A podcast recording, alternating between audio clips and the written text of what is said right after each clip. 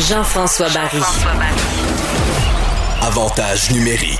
Cube Radio.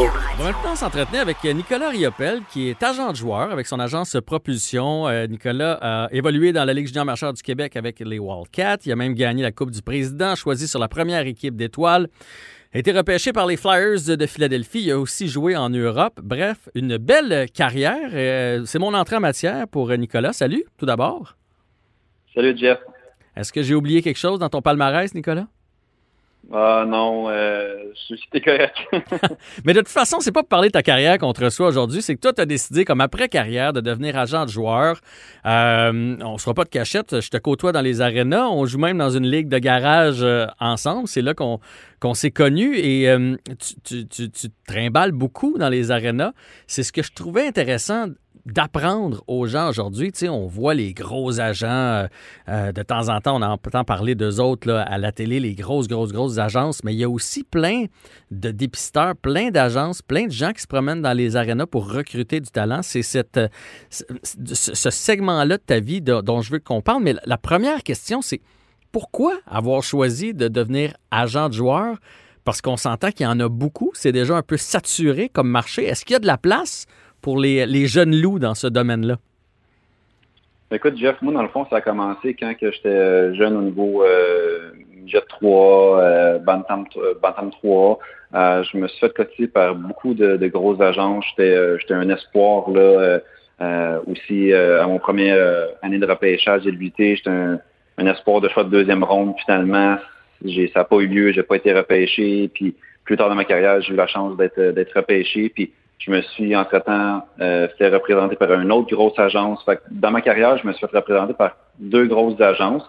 Euh, puis est arrivé un point de ma carrière là où ce que euh, j'ai comme fait le choix un peu de m'aligner vers la représentation sportive, mais avant ça, le développement du joueur a toujours été une passion pour moi. J'ai toujours été passionné par tout ce qui entourait, englobait euh, le joueur qui était à l'extérieur euh, de la glace. Donc, c'est pour ça que euh, je te dirais, à l'âge de 25 ans, j'étais euh, en Europe. Euh, je venais de sortir aussi d'une belle carrière, comme tu l'as mentionné au début, de, de la LHJMQ. Mon nom était bien, était bien fait dans le circuit Courteau. Puis j'ai eu des. J'ai fait des écoles de hockey, des écoles de gardien de but, puis après ça, je me, je me suis fait un peu approcher par certains joueurs qui demandaient un peu comme une sorte de mentorat.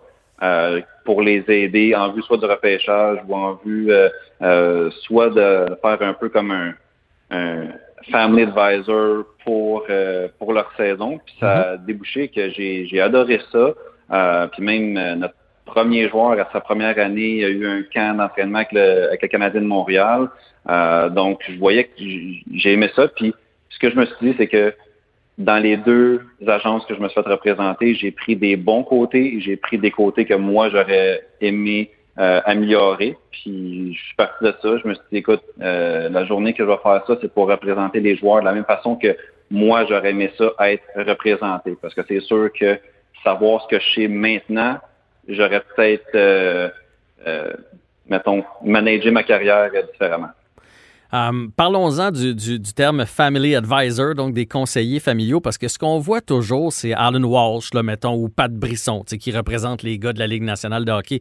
Mais il y a un travail qui se fait quand les gars sont, quand les joueurs sont des espoirs, quand sont plus jeunes, et c'est un travail qui est fait autant avec le joueur, l'équipe, le programme sportif et la famille surtout. Puis vous autres, les agents, vous êtes comme un espèce de, mentor pour les guider dans la bonne direction, faire sûr qu'ils ne s'égarent pas, faire sûr qu'ils ne s'enfent pas la tête, faire sûr qu'ils progressent d'une année à l'autre. Oui, exactement. Puis dans le fond, notre rôle, euh, nous, euh, Jean-François, tu le sais, c'est vraiment euh, l'âge à laquelle on, va vers les joueurs, leur famille. Euh, c'est vers l'âge de 14-15 ans. Fait que c'est très jeune. Donc, euh, en premier, c'est vraiment pas vers le joueur qu'on va, mais c'est surtout vers la famille, d'avoir un lien de confiance envers la famille, euh, un peu dire notre plan. Puis, tu sais, le rôle d'un agent, je pense que c'est plus notre titre que vraiment ce qu'on fait pour les ces, ces, jeunes de, de cet âge-là.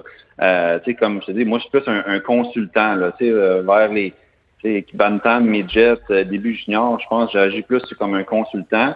Euh, Puis je crois que c'est un peu le temps qu'on rentre en, ligne de compte. Pourquoi? Parce que je pense que tu l'as vécu avec, euh, avec ton, jeune garçon Nathan. Arrivé au niveau midget 3, il y a comme une genre de barrière qui s'installe entre le papa puis l'équipe, puis tu mm-hmm. veux pas euh, parler directement à l'équipe. Ton gars veut pas que tu parles à l'équipe parce qu'il pense que ça va peut-être couper son temps de glace. Fait il arrive en ligne de compte où ce que euh, les family advisors ou les consultants ou les agents ben, prennent ça en charge. Puis euh, c'est pour ça c'est notre rôle. Mais euh, comme tu as un peu mentionné, c'est vraiment pour guider le joueur, le, mettre en confiance avec notre expérience, avec nos connaissances, de vraiment le guider dans la bonne direction parce que quand tu le demandes aux jeunes de 14-15 ans, qu'est-ce qu'ils veulent faire dans la vie, ben automatiquement, ça va être un joueur de hockey. Mhm, ben, Après ça, ben il y a tout un travail qui s'installe avant d'y arriver à ce, à ce but ultime-là qui est de jouer dans la Ligue nationale. Juste pour. Euh, la, plupart des gens pensent que les agents tirent les ficelles. Que toi, demain matin, tu as un joueur, tu vas le placer sur Team Canada Junior, que tu vas faire un appel, pouf, il va faire la Coupe Linka Gretzky, pouf, t'appelles, le Lightning va le repêcher. Pas vraiment comme ça que ça fonctionne. Vous n'avez pas autant de pouvoir que les gens croient, les agents de joueurs.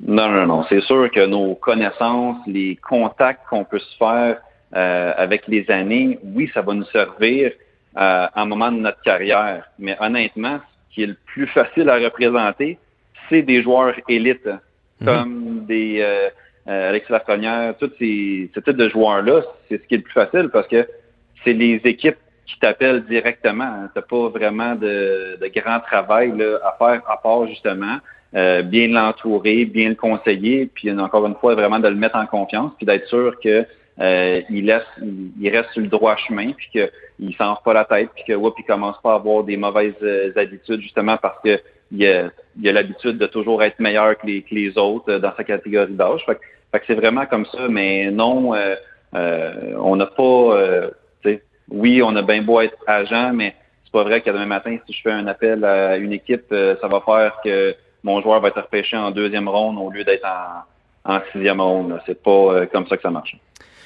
Là, il y a peut-être des gens qui nous écoutent qui disent Ça a l'air cool, cet agent. Moi, je connais mon hockey. Je devrais faire ça dans la vie.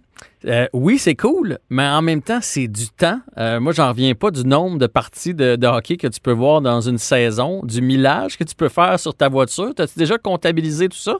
Le nombre d'arénas que tu visites, puis le nombre d'heures que tu passes dans ta voiture à aller, voir des jeunes talents?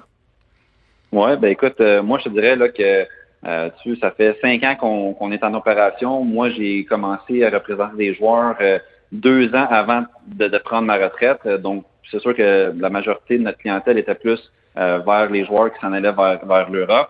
mais depuis que je fais ça à temps plein, là, dans les deux dernières années, j'ai calculé que je voyais 150 matchs par saison de tous les niveaux confondus, qui ça part du Bantam 3 à aller jusqu'à la Ligue américaine.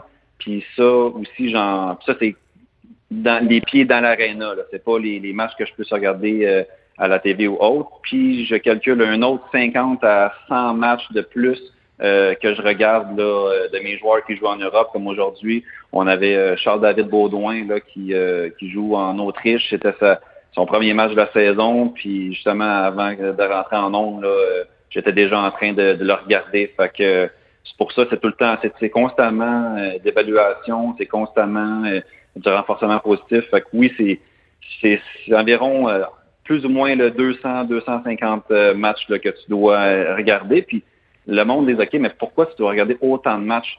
Moi, mon rôle, puis un peu le rôle des, des recruteurs, c'est de regarder ce que tu vois pas sur une, une feuille de match. Mm-hmm. Donc, tu sais, l'éthique de travail, les détails, euh, la vision, euh, le sens du jeu, les prises de décision rapides, euh, le, le, le, prix que tu, tu, payes pour faire un jeu, la communication. Fait que c'est pour ça que justement quand tu veux évaluer un joueur et voir le joueur évoluer en même temps, ben tu te dois d'être présent au match parce que oui, les agents, c'est bien beau, mais c'est pas vrai que je fais un, un vol à Los Angeles en avion à chaque deux semaines juste pour aller euh, prendre un café. C'est plus que ça. Ben oui, le but, c'est d'encadrer le joueur puis de continuer à pousser dans la bonne direction pour lui. Dernière question, malheureusement, le, temps passe vite. Ça a dû être compliqué cette année avec la COVID. Tu parles de ton protégé qui est en Europe. J'imagine que euh, ça a été dur de placer du monde là-bas. Après ça, tous les, transferts, la Ligue américaine qui joue pas, donc des joueurs de la Ligue américaine qui ont peut-être dit, bon, ben d'abord, je vais m'en aller en Europe. Ça a dû être une année assez rock'n'roll pour les agents.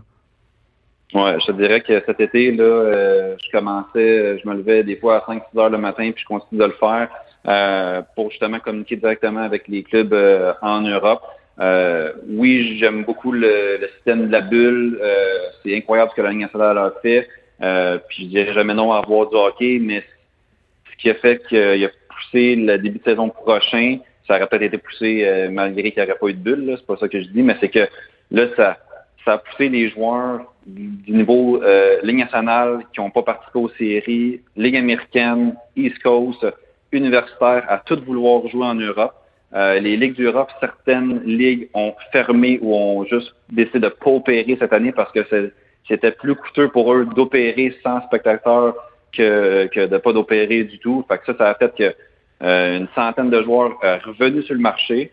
Puis je pense que le, la COVID, oui, il y a le dos large, mais je pense que les équipes ont pris avantage de ça. Puis quand tu as 100 joueurs pour un spot d'ailier gauche, ben es euh, dirigeant d'une équipe, ben, tu fais un plus un, puis tu te dis, ben, écoute, à cause de la COVID, voici mon budget. Mon budget est de baisser de 20, 25, 30% euh, Fait que c'est pour ça que des fois, les gars, euh, s'ils veulent jouer euh, au hockey ou avoir un semblant de ligue ou un semblant d'année normale, ben, ils prennent un peu ce qui est, ce qui est sur la table. Puis c'est, écoute, dans l'ensemble, nous, de notre côté, on est, on est quand même satisfait. On a signé 21 contrats professionnels, dont, je te dirais, 15 côtés européens. Là-dedans, je te dirais que 90% de mes joueurs ont, signé pour plus que ce qu'ils ont fait l'année dernière. Fait que dans l'ensemble, on est satisfait, mais j'ai encore des contrats que j'avais de conclus dans la dernière semaine qui ont dû être repoussés parce que euh, le directeur m'a dit euh, Nick, on vient d'avoir un cas de COVID chez nous, fait que pendant deux semaines, il faut qu'on reste chacun à la maison, fait que je peux pas finaliser le contrat. On, fait que c'est tout ça qui est qui est vraiment différent. Fait que les ligues en Europe ont commencé. La question, c'est est-ce qu'ils vont rester puis continuer? Puis l'autre question, c'est l'américaine puis la East Coast, ça va-tu commencer?